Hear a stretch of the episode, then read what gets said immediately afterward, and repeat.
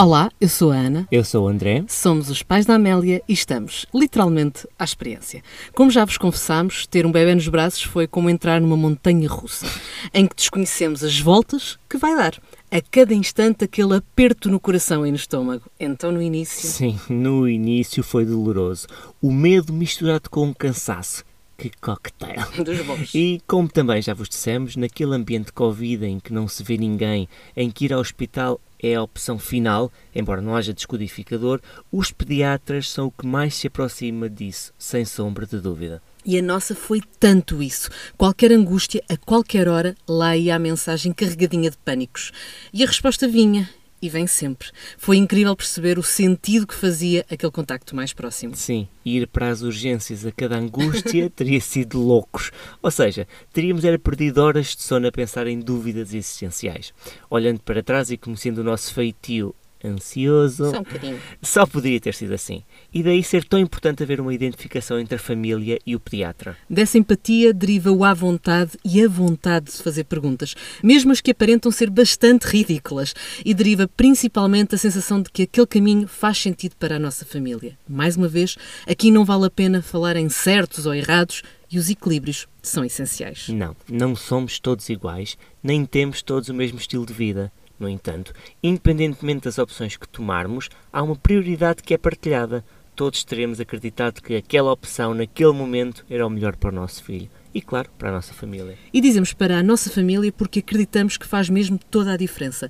Já aqui falámos do que foi a minha necessidade de não fazer mais do que cinco meses de licença. Eventualmente, se fosse possível isolar a Amélia de tudo o resto, talvez tivesse sido melhor eu ter ficado mais tempo em casa. Contudo, o meu estado de espírito, o meu equilíbrio, a minha saúde mental não podem ser desligadas da Amélia. E, embora na altura me pudesse parecer egoísta, agora entendo que, tendo eu passado a estar melhor depois de regressar ao trabalho, também passei a estar melhor para ela. E isto só foi possível, claro, com o André. Comigo. que fez mais um mês de licença e com a nossa pediatra, que sem julgamentos e com muito pragmatismo nos ajudou a preparar tudo isto de uma forma gradual. Lá está a importância de nos entendermos verdadeiramente, principalmente quando a informação está ao alcance de todos.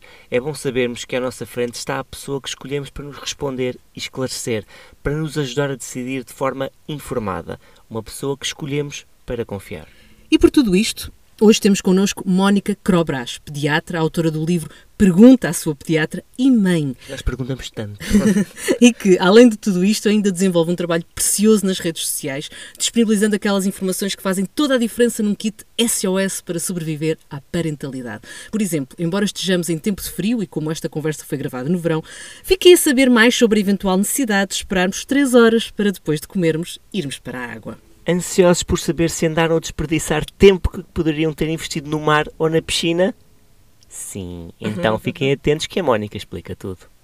Hoje vamos falar com alguém que assume uma daquelas profissões que eu digo, e o André certamente corrobora, ainda bem que existem, depois da chegada dos nossos filhos, passam a ser opa, os nossos melhores amigos. A verdade é esta. Sim, vamos falar com Mónica Cro Brás, médica pediatra, mãe de dois, e isto é um detalhe importante, porque acho que, de certa forma, passam, passa a haver uma empatia, quase uma, uma solidariedade eh, inerente a esta relação, e autora do livro Pergunte à sua pediatra. Eu adoro o nome deste livro, Mónica, porque, sim, é coisa que nós fazemos com muita regularidade, é perguntar à nossa pediatra. E Mónica, aproveito este, este lançamento para te agradecer muito esta oportunidade de conversarmos. Não, eu é que agradeço o convite, é um prazer estar aqui convosco e ter a oportunidade de falar um bocadinho sobre a pediatria e sobre as dúvidas que apoquentam os pais, uh, de forma a que possa ajudar ainda mais famílias e chegar mais, mais longe, que é também um bocadinho o objetivo do livro. E Mónica, pergunto-te logo assim em primeira, em primeira mão, o que, é que, o que é que deve representar, o que é que, o que é que devemos ter nos nossos pediatras na nossa vida depois de abraçar, abraçarmos este desafio da parentalidade? Um, é assim, eu acho, alguma vez fiz uma pergunta até no Instagram, eh, nas redes sociais, aos pais que me seguem, o que é que eles valorizam mais, uh, ou valorizariam mais num pediatra quando, quando escolhem o pediatra para, para os seus filhos, uh, porque realmente, enfim, há muita gente que, con que, continua a não ter pediatra. Antigamente havia dois tipos de carreira de pediatria, uma carreira mais hospitalar e outra carreira em que os pediatras estavam nos centros de saúde e, portanto, não eram vistos só por médicos de clínica geral, que obviamente têm as suas competências, mas havia esta carreira um, mais comunitária, mais ambulatória, que existe em muitos países e que agora é só uma franja residual de, de, de pediatras já mais velhos e a reformar-se. Um, mas infelizmente isso faz com que normalmente no hospital os pediatras que, que, que, seguem os nossos filhos cheguem por uma questão muito específica de doença, uh, ou porque têm uma obstipação, ou porque tiveram uma infecção urinária, ou porque têm uma má progressão de peso, e não consultas de seguimento de vigilância. E, portanto, o, o pediatra continua a não continua a ser um luxo e não, não uma sorte de todos, penso eu. Mas um, tirando esta introdução, o que acontece é que eu acho que o que mais valorizavam era a disponibilidade do pediatra, era, era, era o denominador comum das respostas e depois, claro, vem a competência, vem a simpatia, vem, vem, vem outros, outras, outras qualidades. Eu acho que, obviamente, que há sempre uh, maus e bons profissionais em todas as áreas, mas eu acho que é mais ou menos transversal à pediatria haver competência, pronto, tirando uma ou outra exceção.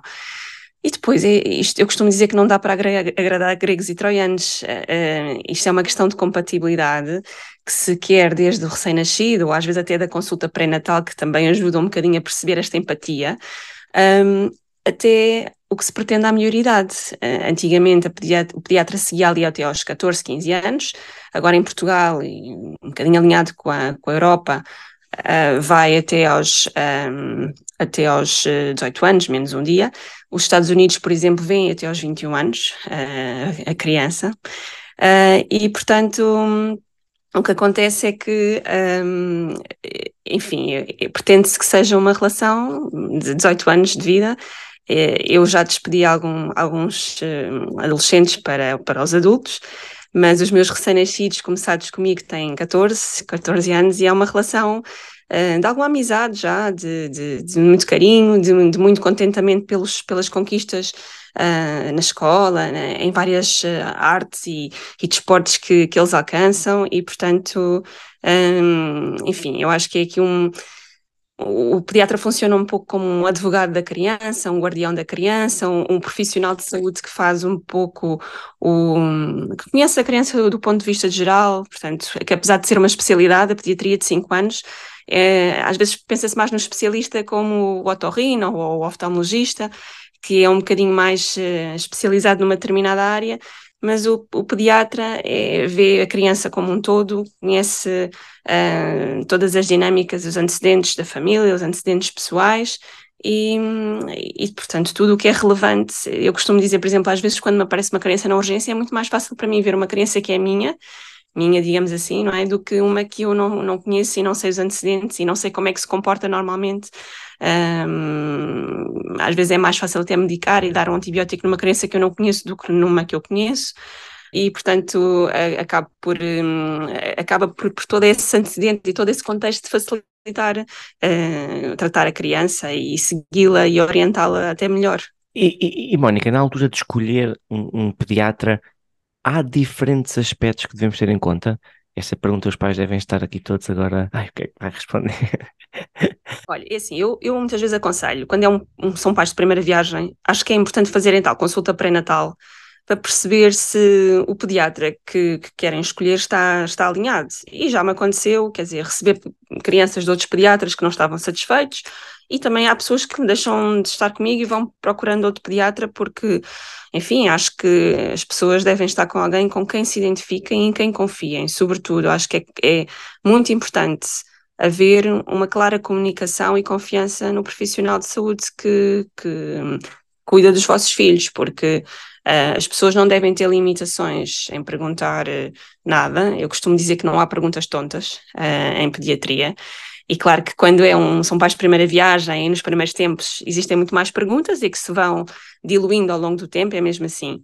Um, mas eu acho que é fundamental, estamos num mundo de uma grande informação, que às vezes se torna desinformação, porque são, eh, são, são muitos cliques e muita informação vinda de vários sítios e depois às vezes até é contraditória. Portanto, é bom confiar em um ou dois profissionais de saúde um, e claro, e lerem-se, manterem-se informados, poderem até uh, trazer essas informações e, e enfim, uh, conversar e partilhar com, com o pediatra, mas um, tentar não, se calhar não, não dispersar tanto, porque senão às tantas da pessoa quer fazer o melhor para os filhos, um, porque eu também acho que existe aqui um bocadinho um negócio à, longo, à volta da criança, uh, que nós queremos, como pais, oferecer-lhes o melhor, mas às vezes nem, é tudo, nem tudo é preciso, nem tudo uh, é necessário para a educação e o bom crescimento e desenvolvimento de uma criança. Eu sentia muito a figura do pediatra quase como aquilo que nos ajuda a desempatar. Às vezes, como temos várias teorias, várias formas de pensar, de ver, uh, por exemplo, a questão da introdução alimentar, ou, ou seja, e, e, temos ali uma pessoa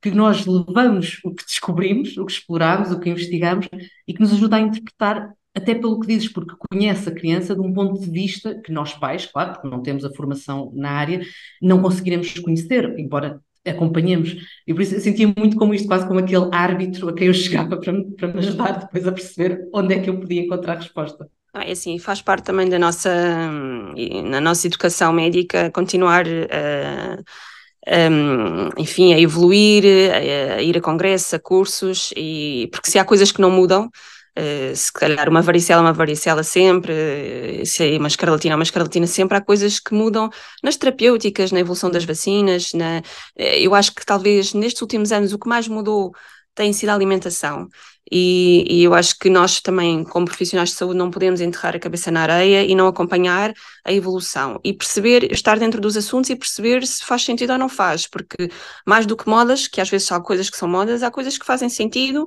um, e às vezes usar aquela temática do ah, mas uh, nos anos 80 não fazíamos isto e não aconteceu nada. Bom, morria-se muito mais de carro, não havia cadeirinhas e sistemas de retenção. Uh, portanto, isso é, um, é sempre um mau exemplo, porque se calhar estamos vivos por sorte, não é? Em muitos casos. Uh, há acidentes que nós nunca vamos conseguir evitar e é mesmo desejável que eles caiam e batam com a cabeça e, e façam algumas mazelas, mas, eh, enfim, não vamos facilitar eh, e deixar as janelas abertas ou deixá-los eh, sem cinto de segurança, porque isso foram realmente evoluções extraordinárias. E nós, como profissionais de saúde, temos que estar também na crista da onda, até para que se nos, nos, nos perguntam, nós estarmos esclarecidos, um, enfim, e também ter a humildade, se não soubermos, dizer que vamos informados, falar com colegas mais especialistas numa determinada área, porque ninguém é dono de, de todo o conhecimento, e, e, portanto ter essa humildade também e conseguir eh, pensar, olha, nunca ouvi falar sobre isso, vou ler, vou informar-me e falaremos, não é preciso dar uma resposta uh, imediata, não é? Mas eu acho que há sempre este canal aberto entre os, entre os, os pais e o pediatra um, que facilita muito a comunicação e que deve ser baseado na confiança e na disponibilidade e muito na competência do, do pediatra, claro. E, Mónica, eu uh, passava aqui para, um, para uma etapa que, que, eu, que eu assumo que, como mãe, senti como um desafio muito maior do que eu alguma vez imaginava, que foram realmente aqueles primeiros tempos. Uh, em que uma pessoa nem sabe bem se é um problema ou se não há. Uh, lá está, ausência de comunicação, estamos a conhecer o nosso bebê, é, é realmente uma nova pessoa na nossa vida e eu perguntava-te, Mónica, até pela, pela experiência que colhes enquanto pediatra, mas também enquanto mãe, que conselhos é que tu dás a quem está prestes a conhecer este desafio da parentalidade pela primeira vez?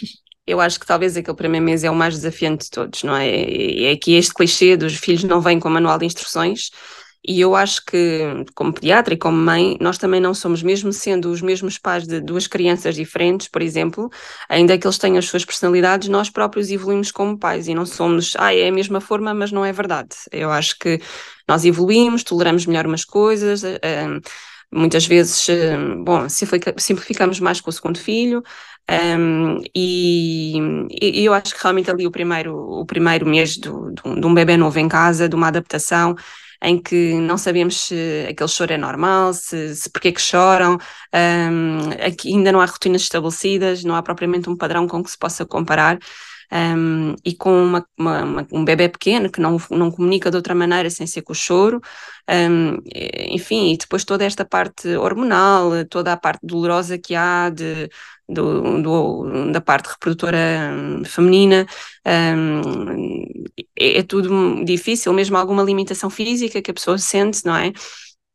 E, e, depois, eh, assim, mais uma vez, eu acho que é ter um ou dois profissionais de confiança em que a pessoa siga, porque nesta altura há muitos habitados, muita gente, com, às vezes com boa intenção, não é? Quer ajudar, um, mas só, só gera mais confusão e mais dúvida e mais ansiedade nos pais uh, que estão a tentar fazer o melhor possível e que se sentem os piores pais possíveis. E a sociedade às vezes tem um bocadinho este papel de há muita pressão da pessoa ser melhor mãe se, se fizer de uma forma e não fizer de outra, ou se amamentar e não, não conseguir amamentar sente-se pior mãe, ou se não tem leite suficiente, ou, ou porque, enfim, ou porque parou de amamentar numa certa altura, ou, ou porque foi, pronto, algum, algumas, algumas hum, ideias que a sociedade tem, pré-concebidas, que é preciso hum, desligar e, e, às vezes o que resulta nos filhos dos outros não resulta nos nossos filhos, não é? e, e entre esse é ter a validação de quem percebe se o caminho está a ser bem feito, como é que se pode afinar, o que é que, o que, é que está a correr menos bem, porque juntamente com esta fase inicial, depois, normalmente ali pelas três semanas de vida, vêm as cólicas no bebê, um, que é também desesperante. E toda esta privação do sono e esta interrupção da, da vida normal de um casal, não é? Portanto, eu costumo dizer que os bebés não aproximam casais, pelo contrário, testam muito uma relação. Um, a privação de sono interfere muito na qualidade de vida das pessoas e, portanto, é, é tudo isto é um ajuste um, e passa e a pessoa, obviamente que, que, um bebê muda a vida das pessoas, uh, mas, mas devagarinho a pessoa vai se encaixando, vai percebendo as dinâmicas, vai conseguindo compreender e comunicar com o seu filho um, e perceber depois uh, o que é que é normal, o que é que não é normal, sendo que nós damos sempre sinais de alarme, uh, ou na primeira consulta, ou nessa consulta pré-natal, que eu acho que é muito útil, não só para conhecer o pediatra e perceber se há empatia ou não e se gostam ou não, mas também para ouvir algumas mensagens que depois com o bebê cá fora a chorar e não é tão fácil transmitir. Desculpa interromper, Mónica, mas era exatamente isso que, me veio agora a, o que estás a dizer, uma dúvida que é, eu, eu senti muito isso no início da Amélia, não é? naqueles primeiros tempos, é aquela questão, quando é que eu devo recorrer ao médico? Quando é que eu devo recorrer ao hospital? Será que já é a altura? Será que estou a exagerar e ela só está a chorar porque tem fome ou tem cólicas? É, essa dúvida de quando é que eu devo dar este passo atormentava-me muito. Não sei se isso é normal ou se, se é um sim, problema sim. só meu. Não, não, eu acho que, que é uma angústia mesmo para mim, que sou pediatra, eu acho que também vivi essa angústia. Nós às vezes até dizemos que, enfim, a ignorância em si é protetora, porque às vezes saber demasiado também nós estamos a ver sempre as raridades e as exceções e, e, e, é um bocado angustiante. Mas a verdade é que um, um dos pontos em que eu costumo tocar na consulta pré-natal, além da higiene, da roupa do bebê, da posição de dormir, uh, é falar dos sinais de alarme uh, num, num recém-nascido. Um, e se há coisas que são dúbias, há outras que não são de todos, não é? Portanto, e uma delas é um bebê com febre. Eu costumo normalmente até medir a temperatura retal com um termómetro digital normal, mas no rabinho, até aos 3 meses de vida, 38 retal ou mais é febre. Um, claro que pode ser só simplesmente sobreaquecimento, estar demasiadamente vestido, e portanto aí se calhar o que eu aconselho é dispam e meia hora depois avaliem se o bebê deixou de estar irritado e a temperatura baixou espontaneamente, sem precisar de fazer medicação nenhuma, é porque se calhar tinha roupa a mais e vai-se vigiando. Mas se mantém com febre, pode sempre fazer um paracetamol supositório, mas deve ser visto, ou, seja, contactar um médico assistente, eh, mas nesta altura, febre num bebê deste tamanho é para ir à urgência, porque nós somos muito mais agressivos em bebés doentes do que depois um bocadinho mais crescidos. Para nós estes três meses de vida são essenciais, então febre num recém-nascido nem sequer há questão, é mesmo ir à urgência diretamente. Um, depois, são às vezes coisas subtis. Um, bebê que está mais frustrado do que o normal, ou muito irritado para o, o, normal dele, em que não se consegue consolar de maneira nenhuma, mudámos a fralda, alimentámos, tentámos pôr a dormir, até demos umas voltas ali na calçada portuguesa a trepidar e ele não adormeceu, até fomos dar uma volta de carro e o bebê está choroso e irritado, é para ser visto. Um, um bebê que parece mais pálido ou mais arroxeado, uh, um bebê que parece que respira muito rapidamente. Os bebés têm uma respiração muito irregular, tanto parecem ali um, um peixinho fora d'água a respirar, como às vezes parece que quase não respiram. Mas essas alternâncias são normais. Agora, estar ali sempre com uma respiração muito ofegante mantida é um sinal de alarme. Um, movimentos estranhos, como se fosse tremores involuntários, como uma convulsão, é para ir à urgência vómitos em jato. Um, um vómito em jato é um vómito que vai daqui até à parede, projetado. É também para ir à urgência. É um bebê que não come, não está a comer, está assim mais mole, uh, também é para ir à urgência. E depois, vómitos com sangue, ou cocós com sangue, ou cocós muito pálidos, como se fosse massa de vidraceiro, um amarelo clarinho ou um branco, um, ou, ou então ensanguentados com muco e sangue. Portanto, são estes, às vezes, os sinais de alarme maiores para não hesitar a ir à urgência com um bebê pequenino. Claro que pode haver sempre um contacto com o pediatra, mas provavelmente hum, será, enfim, se for só ali um, uma pontinha de sangue, a gente, nós normalmente conseguimos uh, conversar com, com, com, com, os pais e, e, orientar, mas aqui há aqui realmente sinais que, que podem ser uma infecção e que são muito subtis e que aí na dúvida mais vale ser um bocadinho mais interventivo do que, do que não.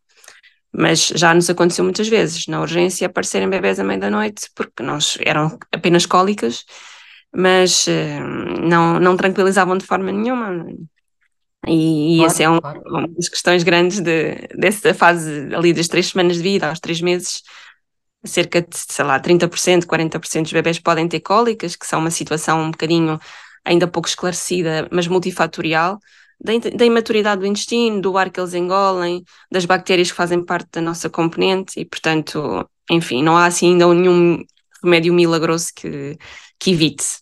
E Mónica, perguntava-te porque a verdade é que, por exemplo, no que diz respeito ao, ao infantário, ou como aquele trocadilho muito engraçado que é o infetário, a verdade é que eles cada vez mais cedo uh, são expostos, não é? A toda a todo este mundo e, e a Amélia, por exemplo, não foi exceção, portanto, antes dos seus seis meses foi conhecer este universo, inclusivamente no tempo de pandemia, o que foi um desafio reforçado, mas perguntava-te se nesta caminhada, como é que nós devemos olhar, por exemplo, para as vacinas, se não mesmo aquele elemento que nós num kit de proteção para eventuais problemas é mesmo um elemento essencial a constar? É sim, eu diria que as vacinas foram, talvez nos últimos 50 anos, uma das maiores conquistas na saúde, a par depois do saneamento básico e das, das melhorias de condição de vida que não existiam, uh, não assim há tanto tempo em Portugal. Um, e depois também algum investimento em recursos humanos e técnicos na, ao nível da saúde, que faz com que nós tenhamos das menores taxas de mortalidade infantil no mundo mas realmente as vacinas uh, salvam vidas e é um, mais do que um, uma obrigação, porque não há nenhuma vacina obrigatória em Portugal. Temos um decreto-lei de, dos anos 60 que tinha uma única vacina obrigatória, que era do tétano, quando entravam na primária. Mas eh, não sendo obrigatórias, mais do que um dever, é um direito que as pessoas têm, um, ehm, sobretudo as crianças, mas também incluindo adultos, não é? Porque continuamos a ser vacinados ao longo da vida. Um, ehm, e sendo que, se calhar, a maior parte das doenças beneficia de uma imunidade de grupo, em que se quase toda a gente estiver vacinada, uma ou outra pessoa que não estejam vacinadas estão debaixo desse chapéu e, portanto, a doença não existe e estão protegidas. Se as pessoas começam a vacinar menos, esse chapéu desaparece e, portanto, os suscetíveis, que normalmente são crianças mais pequenas ou, ou que têm a parte imunitária deprimida, não podem vacinar-se por algum motivo, acabam por estar mais sujeitas. E realmente eh, estas vacinas, portanto, o Programa Nacional de Vacinação é altamente estudado, é, é altamente discutido quais é que são as vacinas que faz sentido ou não incluírem.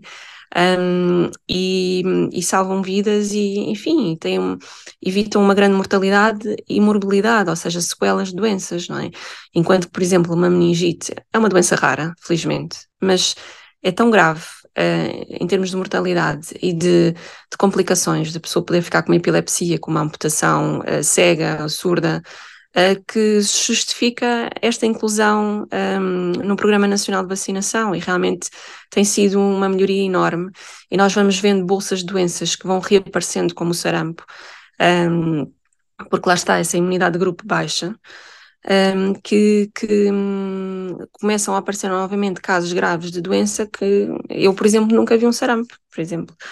Uh, depois, há algumas doenças que, por mais que todos estejam vacinados, não me, não, não me protege a mim. Por exemplo, se eu não estiver vacinada contra o tétano e for mexer num, num prego ferrugento ou num, num, numa terra contaminada, pode toda a gente estar vacinada à minha volta que eu não estou e não estou protegida e posso ficar infectada, não é? Um, e a mesma coisa, por exemplo, com a, com a vacina que nós chamamos do, do cancro do colo do útero, mas não é só dessa, não é? O HPV. uh, que também nos dá uma proteção individual e até muito mais proteção, por exemplo, do que a doença em si. Uh, a vacina é muito mais eficaz a proteger-nos do que a própria doença. E, e portanto, e, e, por isso decidiu também incorporar primeiro nas mulheres e depois nos, nos rapazes, uh, aos 10 anos de vida, faz parte agora do nosso Programa Nacional de Vacinação. Mas é, e neste momento em Portugal, a vacinação é feita uh, para todas as pessoas um, residentes em Portugal, sejam, sejam portuguesas ou não, um, consegue-se vacinar e ter, ter um, esta proteção adicional. E evitando muito, muito, muito, muita mortalidade e muitas sequelas nas crianças e nos adultos também, não é? Sim, sem dúvida. Uh, uh, Mónica, eu tinha aqui uma, uma, tenho aqui uma questão para ti, que é, imagina que tu és uma super mulher, tens poderes, uhum. e conseguias, neste, neste campo da saúde dos mais pequenos, uh, eliminar ou, ou, ou, esclarecer mitos. Uhum. Quais deles ou qual deles é que gostavas de, de esclarecer? Bom, é assim, eu acho que a maior parte dos mitos não é que tenha gravidade, não é? Mas vão-se perpetuando. Uh, o mito é que os dentes dão febre. Um, é, um, é um mito muito frequente. Um, os dentes não dão febre. Enfim, podem essa dar é, algum... Essa é para nós. Essa pode ser já para nós, porque... Não, mas eu acho que às vezes dá jeito a pessoa pensar que sim, que é dos dentes. É assim, o que é que acontece? Enfim, os dentes a romper podem dar ali uma inflamação da gengiva e, enfim, pode dar um subfebril ou no máximo ali um 38. Mas nunca, 39 ou 40 nunca são hum, febre de dentes. Pronto. O que é que acontece? Muitas vezes, nestas alturas, eu acho que eventualmente o rompimento dos dentes pode baixar um bocadinho a imunidade e os miúdos estão sempre com as mãos na boca. Por mais que nós as desinfetemos, enfim, eles mexem em tudo e depois nas mãos, sim, vão germes, vão micróbios, não é? e esses sim é que vão dar eh, as constipações, um, a ranhoca, a tosse e outras, eh, outras doenças virais e febris que aparecem simultaneamente com, com os dentes a romper. Um, mas não, não, realmente um dos, um dos mitos principais é que 39, 40 graus de febre nunca é de dentes. Tem que se perceber o que é que é. Provavelmente pode ser a maior parte das doenças das crianças. São de 3 a 5 dias febre autolimitada, mas, eh, mas eh, não, é, não é da dentição. Um, uma coisa que também costuma acontecer muitas vezes é, não é bem um mito, mas é as pessoas vão ao médico e o médico diz: Olha, não, é uma virose. E, e os pais uh, assumem que o médico não sabe o que é. Nós, às vezes, uh, não nos interessa saber o que é, interessa sabermos o que não é. Uh, interessa-nos deitar algumas coisas para o caixote do lixo que saber que, olha, não é uma meningite, não é uma infecção urinária, não é uma pneumonia, sendo que as coisas podem ser evolutivas e hoje não ser, é amanhã ou depois já serem. Isso é uma coisa diferente. Mas um, às vezes um, há, há, por exemplo, doenças viroses que têm um padrão específico e que nós sabemos o que é. É uma pé-boca, uh, é uma meia pangina quando tem aftas lá atrás, na, na garganta, ou é uma varicela. Tem uma distribuição específica mas há viroses que não têm, e têm umas manchas inespecíficas, têm uma febre que dura 3 a 5 dias. A criança sem febre impressiona-nos bem, e portanto, às vezes pomos ali no campo da virose, porque o tratamento não vai mudar. Não faz sentido estar a fazer análises para dizer, olha, é o vírus tal, porque não vamos mudar a nossa atitude estando a, a picar a criança ou a saber qual é que é o bicho específico. E e, entretanto, já deitámos para o caixote do lixo aquelas doenças graves que nos preocupavam e que estavam no nosso diagnóstico diferencial e nas nossas hipóteses. E, portanto, às vezes sobra, olha, é o saco das viroses, mas sabemos o que é que estamos a dizer nesse caso. Depois, outros mitos. É, o mito grande é uh, o banho a seguir à, à, à refeição. Um, tanto em bebés pequenos em casa, como na praia ou na piscina. Pronto. É assim, em casa não há questão qualquer, porque a água do banho dos bebés está à temperatura do nosso corpo. Portanto, às vezes os pais até estão preocupados, isso é uma coisa que eu também refiro muito nas minhas consultas, estão preocupados em alimentá-los primeiro, alimentá-los depois de, do banho. Às vezes eles estão esfomeados, estão esganados de fome, vão para o banho, parece que os estão a matar, não desfrutam nada dali da, daquele momento. E, portanto, eu digo aos meus pais: não há problema nenhum, vejam qual é a rotina que faz mais sentido na vossa família e no vosso bebê, porque ele pode perfeitamente ir para a água depois de comer. Eh, o máximo pode acontecer é bolsar no banho, mas tudo bem. Um, e não há choque térmico, não há questão nenhuma de adaptação à água fria. Eh, em relação às piscinas e às praias com água mais fresca, A única coisa que é preciso ter atenção é que se a pessoa, enfim, se comer coisas mais leves, tudo bem, se comer coisas mais pesadas, o que acontece é que pode realmente haver algum sangue que está mais dedicado à digestão. Um, e havendo ali um choque térmico, um, é preciso também alguma circulação que se adapta à, ao nosso, à nossa pele. Portanto, há aqui uma readaptação, um reajuste à circulação. E se de repente isto acontece, pode haver menos sangue na cabeça.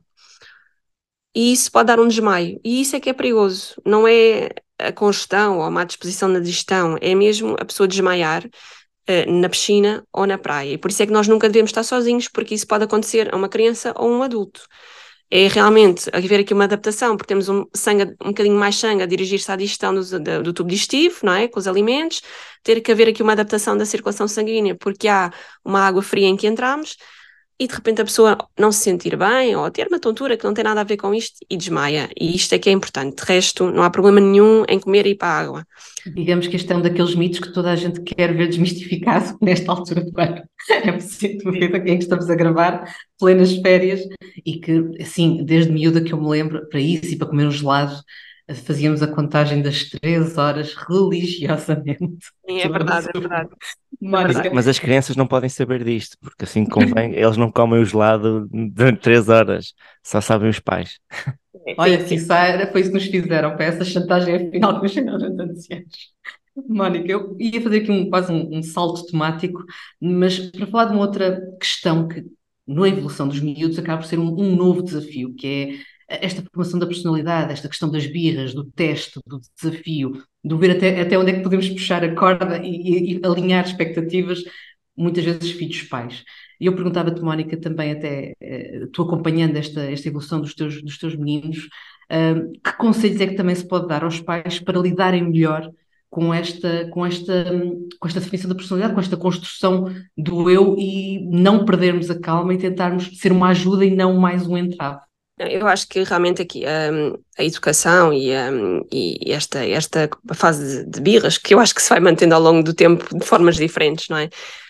Um, é desafiante para os pais, mas realmente tem sido também uma das coisas que tem evoluído uh, ao nível de educação ao longo dos tempos, porque é verdade que se calhar esta impaciência que, que nós temos para os nossos filhos diz muito mais de nós e das nossas vidas loucas do que deles próprios, independentemente das personalidades que eles têm. E nós estamos cansados e estamos zangados e estamos, eh, enfim, frustrados com coisas e acaba por ser mais difícil uh, tolerar, um, enfim, estas chamadas de atenção, estas, esta imaturidade deles. Uh, e eu costumo dizer que isto é sempre um equilíbrio entre amor e disciplina. E disciplina não é sentido de castigo ou de bater, nem de todo. É mesmo disciplina no sentido de pôr limites, não é? Um, e, portanto, eu acho que a birra é assim como se fosse uma escada, muitas vezes. Acho que às vezes, quando estamos no início da birra, hum, destas descompensações deles, uh, enfim, se a pessoa tentar distraí-los, hum, tentar hum, virar o assunto e o tema para outra coisa que os consegue distrair, às vezes é possível não escalar nessa fase. Às vezes vai escalar ou escala tão rapidamente que não é possível usar eh, estas armas. E aí eu acho que eh, aquela coisa do ah, deixá-los a chorar ou hum, deixá-los numa divisão, eu acho que já não resulta muito. Eu acho que aí muitas vezes é estar perto, tentar eh, dar um abraço, tentar dar colo, pôr-nos ao nível deles. Às vezes eles querem, outras vezes recusam, ficam ali no canto, mas sabemos sabem que nós estamos ali. Entretanto, passado algum tempo, mais ou menos um, a birra calma e, e, aceitam o nosso, o nosso colo. Um, e depois, de acordo com a criança e com a idade dela, numa altura mais calma, podemos um, falar sobre o assunto. Porque naquele momento explosivo e desorganização, eles já estão tão desorganizados que não, não há nada que nós possamos dizer que consiga reverter a situação. Uh, mas é um bocadinho as, as apalpadelas e ir testando, de acordo com cada criança, o que é que resulta melhor e o que é que. Enfim, quando a criança começa a falar, a comunicação, eu acho que a frustração grande também da imaturidade deles vem quando não comunicam bem. A partir do momento em que começam a comunicar melhor, às vezes a sensação é que eles são muito autónomos e muito crescidos para umas coisas, mas depois desorganizam-se para outras. Eu lembro-me do meu filho de 5 anos, há pouco tempo ficou duas horas a chorar porque colou um autocolante na caderneta do futebol no sítio errado. Um, e, e, e, no entanto, é um miúdo super explicado, super crescido, muito autónomo, uh, e depois a pessoa, há ali momentos que realmente eles se desorganizam, não é? Nós próprios temos vontade às vezes de nos atirar para o chão e fazer birras, mas enfim, uh, não podemos, não é?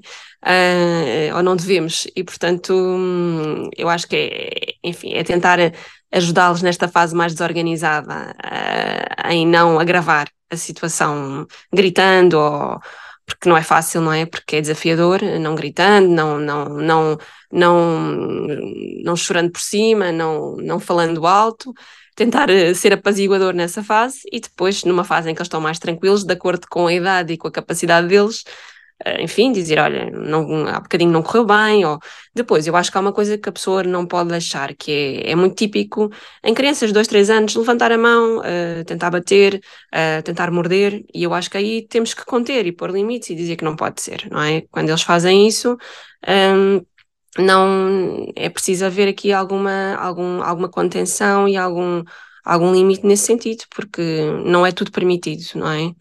Um, e, e, e, eu acho que é tudo uma aprendizagem, mesmo enquanto pediatra e mãe e, de todos os pais, eu acho que, mas às vezes é difícil, não é? A pessoa uh, costuma tem toda a gente em telhados de vidro e antes de ser pais pensa, ah, eu não vou fazer isto, eu não vou fazer aquilo. Uh, olha, olha de lado com, para as birras dos filhos dos outros e de repente, enfim, tem uns filhos a fazer birras iguais ou piores uh, porque somos todos humanos e é mesmo assim, não é? Pronto, mas é. Acho que é respirar fundo várias vezes uh, e, e, tentar compreendê-los um, e pensar que, enfim, que aqui quem é o adulto somos nós e que temos de ter mais capacidade de encaixe, independentemente das frustrações e das dificuldades do dia a dia, porque os culpados não são eles de certeza. E, claro, muito amor, mas também limites, isso sem dúvida, limites. Concordo. Eh, no, no, momento em que estamos a gravar esta, esta, esta conversa, saíram três episódios quase seguidos, quase não seguidos, sobre saúde mental. E, e eu gostava de perguntar se este aspecto já é tido em consideração uh, no acompanhamento da criança. Um, sim, eu acho que saúde mental da criança, bem, não se pode separar da família em si, não é? Portanto, eu acho que o pediatra vai sempre também tendo em conta, um, desde o início, uh, como é que está a saúde mental uh, daquela família, o que é que eles precisam, como é que se pode ajudar, uh, e depois numa fase mais de mais crescimento, que, que às vezes nós apercebemos destas crianças que eu sigo desde pequenas, que na adolescência é sempre uma fase um bocadinho mais desafiante, e dentro da pediatria há mesmo colegas de medicina da adolescência que têm pós-graduações e formação específica para, um, para abordar os adolescentes sob uma forma mais um, eh, global e mais dirigida. Há sítios que têm mesmo salas de espera próprias para adolescentes, para eles não se sentirem intimidados ao lado de recém-nascidos e bebés. E que volta a ser uma altura, enfim, de, de, de dificuldade de identificação, de desafio, uh, e que, enfim, que também é muito hum, difícil e desafiante para os pais. Mas eu acho que a saúde mental cada vez mais é uma preocupação. Um, a pandemia não ajudou de todo uh, a saúde mental, nem dos pais, nem das crianças, nem dos adolescentes. Houve um aumento grande uh, das perturbações depressivas, das perturbações de ansiedade, alguns, alguns tics e alguns um, eh, traços muito obsessivo-compulsivos. Há crianças que agora ficaram com esta coisa de lavar as mãos a qualquer momento e estão na minha consulta e e, desinfetam as mãos e vão lavar as mãos mil vezes, portanto ficaram com estas situações também adquiridas, fruto da época que se viveu, que foi um inédito para todos, não é? Portanto, agora olhando para trás e, o, e pensando no que se passou, um, enfim, foi, foi difícil de encaixar para todos e, e teve as suas consequências e terá. Uh, ainda não temos distanciamento para perceber, uh, mesmo ao nível, de, por exemplo, desenvolvimento da linguagem e desenvolvimento global da criança, qual é que foi o impacto que isto teve um, nestas crianças que não que, que, viam educadores e, de máscara e que viam pais de máscara e mesmo a nós, nós libertámos das máscaras há três meses. Portanto, estas crianças de três anos para trás que me conhecem às vezes no Instagram porque não têm a máscara, eu não conhecia os pais, não me conheciam a mim sem máscara. Só para dizer que nós conhecemos a cara da nossa pediatra há pouco tempo. Sim. Não conhecíamos. Portanto, foi mesmo há pouco tempo, há o mês passado ou este mês, já não sei, não sei quando é que foi a última. Foi em julho, foi em julho. Em julho, portanto, pronto. E, e, e, saímos a comentar vez... isso. É a primeira vez que vimos a cara, a cara da nossa pediatra. É verdade, é verdade. Mas é assim, a saúde mental continua a ser um tópico que é difícil. Muitas vezes ir ao psiquiatra, uh, enfim, por exemplo, ir ao psicólogo eu acho que é mais bem aceito do que ir ao psiquiatra, porque continua-se a associar a, um, mais uma maluquice, a pessoa não ser, enfim, é menos bem vista, é mais estigmatizante. Mas a verdade é que eu acho que as pessoas devem usar as ferramentas que têm, uh, seja a psicologia, em alguns casos, seja a pedopsiquiatria, um, e ir partilhando isso com o pediatra, claro, um, para, enfim, potenciar as competências das crianças e poder ajudar, porque a saúde mental um, é tão fundamental ou mais que a saúde física e, e, é uma doença também que às vezes não se reconhece. E, e, não, e, não, é só, só esta situação, mesmo nos adolescentes nós temos agora uma gravidade enorme nas dependências, que não, não é só de drogas, mas é as dependências dos ecrãs, eh, que já é incluído como uma doença, uh, agora na última classificação de doenças, em que, enfim, que não, não só vivem para aquilo, estão completamente dependentes, como se fosse uma droga ou álcool, uh, de ecrãs, que não socializam com ninguém, que às vezes não comem, não dormem, e isto, enfim, é muito disruptivo para uma família e para, e para um adolescente. Um, e é algo que também se tem verificado cada vez mais nas.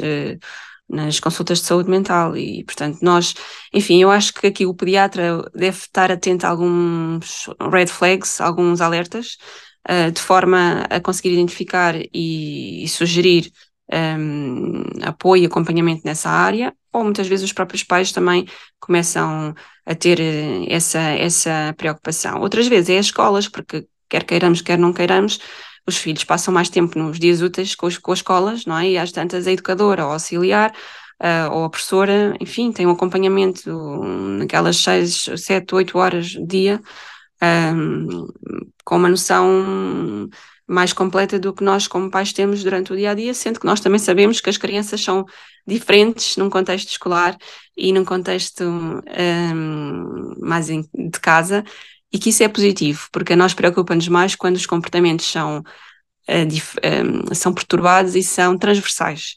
Portanto, uma criança que se porta bem na escola, ainda que seja, pareça, não pareça a nossa criança, se ela estiver feliz por aquele grupo de imitação e aquele, aquele exemplo que segue com os amigos da, da turma, um, e está perfeitamente enquadrado uh, e com desenvolvimento adequado e com umas rotinas bem cumpridas, tranquiliza muito mais do que se for, um, enfim, com, com, com birras, com falta de comunicação, com comportamentos que são mais preocupantes ou atrasos de desenvolvimento, coisas que preocupam e que sinalizam e que fazem saltar o, os alarmes.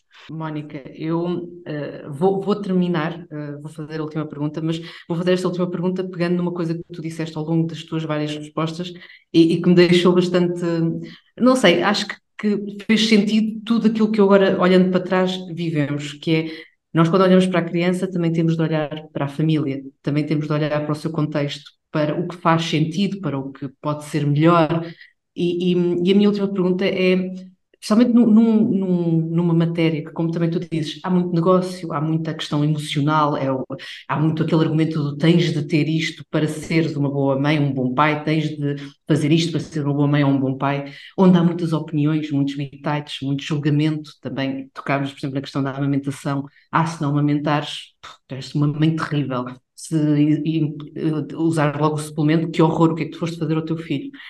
Eu pergunto se o pediatra, no meio disto tudo, é um moderador e, e, alguém que está a ver isto tudo acontecer, mas que está a olhar naquele momento para aquela família e a tentar ajudar a construir o melhor caminho. Eu acho que sim, eu gosto de me ver assim um, e, e, que estou, portanto, sou aqui mais um elemento para ajudar um, a moderar, eh, um bocadinho como eu vos dizia, um advogado da criança, uh, porque, como em tudo, nada, nada que é extremista é bom. Seja, portanto, e portanto eu não sou a favor de fundamentalismos. Um, acho que cada família tem a sua individualidade e o que serve para esta família pode não servir para outra. Um, e, por exemplo, aqui ainda voltando à, à, à amamentação, eu, eu sou completamente a favor da, da, amamentação, todos nós sabemos as vantagens do leite materno, mas se uma mãe me disser, olha, não consigo, não quero, há os outros suplementos, quer dizer, não vou, não vou carregar aqui no pedal da culpa desta mãe, quando há outras alternativas, sabendo que ela está a tomar esta decisão de uma forma consciente, mesmo que não haja aqui nenhuma limitação de saúde. Um, porque, enfim, esta ansiedade, a produção de leite muitas vezes depende muito da ansiedade dos, da mãe, um, que é passada ao filho e, e que, enfim, entra-se aqui num círculo vicioso que é difícil quebrar. Um, e é angustiante, e portanto, eu acho que eu sou, sobretudo, aqui uma pessoa que tenta. Eu sou, às vezes, muito pragmática, até às vezes demasiado, porque a vida tem cinzentos. Mas a verdade é que gosto de simplificar uh, e, e, o meu livro no fundo também é muito é muito da experiência do dia a dia muito das dúvidas uh, e do, do que se vai passando na, nas consultas normais dos pais as perguntas mais frequentes ou menos frequentes mas que eu me lembro fui me lembrando que foram fazendo mas sempre sem carregar aqui uh, na culpa, uh, porque, enfim, isto já é um período tão difícil e complicado que eu acho que não vale a pena pôr mais complexidade no assunto. Acho que é tentar simplificar, ser prático. Um, há várias formas de fazer as coisas bem, um, tendo em conta, claro, aqueles sinais de alarme, aquelas, aquelas, aquelas limites que nós sabemos, mas eh, de coisas que são profundamente erradas, mas de resto há todo um espectro de coisas que se pode fazer bem, de formas diferentes, uh, em educar e fazer um filho crescer ah, bem. E eu percebo que isso seja uma, uma viagem assustadora, mas que a pessoa vai navegando ali entre as ondas devagarinho até atingir uma velocidade de cruzeiro e, e enfim, eu costumo dizer que, e gosto muito desta frase do Saramago, que é muito angustiante, mas os filhos são emprestados, não é? Um, e às vezes nós estamos-nos a zangar porque, ah, enfim, olha, limpámos o chão e acabaram de pisar e sujaram, e enfim, e, e depois pensamos, olha, amanhã tem, há um acidente e tudo muda. Um, e nós temos um bocadinho este banho de humildade na urgência porque de repente temos um diagnóstico de uma leucemia para dar a uns pais uh, ou, ou de uma meningite que deixou um filho gravemente doente. Um, enfim, é o que eu digo, olha, que venham as otites, amidalites, as tosses, os ranhos e as diarreias, porque isso nós sabemos tratar e são autolimitadas e o seu filho fica cá e está tudo bem. Agora, há coisas que nos ultrapassam, por mais que, o, que a medicina tenha evoluído, um, e esta, esta fragilidade parental, não é? De ter alguém dependente de nós e que nós não podemos fazer tudo para salvar, é, é muito angustiante, mas não podemos, temos que viver e aproveitar o que, o que temos e o agora, pensando no futuro, obviamente, tentando que eles sejam o mais felizes possíveis, sem serem miúdos um, eh, sem limites, mas uh, tentar a, a, maior felicidade na família para eles e para nós, uh, sabendo que a vida é mesmo assim. Mas uh, aqui o meu papel é de facilitador e de tentar esclarecer o melhor possível, e de ser aqui um, um porto de abrigo e de, de, confiança nos pais que confiam em mim e nos seus filhos. Mónica, só, eu só posso terminar uh, pegando aquilo que tu acabaste de dizer e agradecendo por tu e por quem abraça esta missão da pediatria, uh, por serem bússolas no meio destas ondas e destas tempestades e como tu dizes, às vezes são mesmo tempestades difíceis e nem não tenho a menor noção uh, do que é que será realmente viver algumas histórias em que nós dávamos tudo para mudar o fim e como tu dizes, nem sempre a ciência nos permite mudar os finais. E por isso, Mónica, muito, muito obrigada por esta oportunidade que foi conversarmos contigo. Obrigada, eu gostei muito de, da oportunidade, é sempre um prazer poder uh, conversar convosco e, e poder transmitir um bocadinho mais de, de algum conhecimento e, e, de alguma, bom, a tranquilização, a harmonia aos pais. Obrigado. Muito, muito obrigado, Mónica. Obrigado, Mónica, a sério, por esta conversa e por nos permitires e incentivares a fazer perguntas e por antecipares tantas respostas com o trabalho desenvolvido nas redes e também com o livro Pergunta à sua pediatra.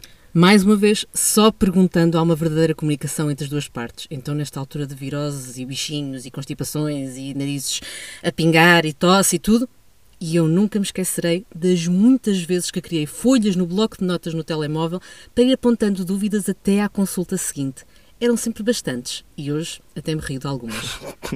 tipo a mini pé levantada que ela tinha num dedo da mão e que te fazia pensar no que aconteceria se infectasse. Nem a enfermeira estava a perceber bem o que, é que era a angústia, acreditem. Mas respondeu.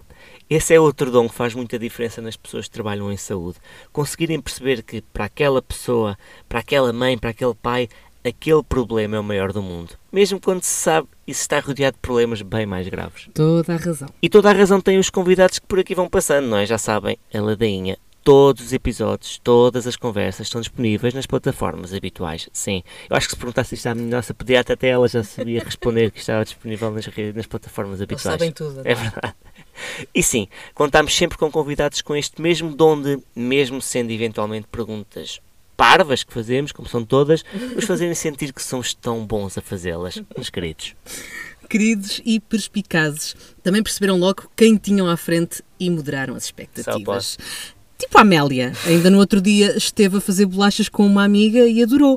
Connosco nunca parece assim muito empenhada no programa. Prefere comprá-las. Já sabe que no fim não resulta grande cena. Por isso, pensa logo, vamos lá moderar o esforço, malta. E quanto a nós, mesmo não moderando no esforço, cá continuaremos a ser empenhadíssimos pais à experiência.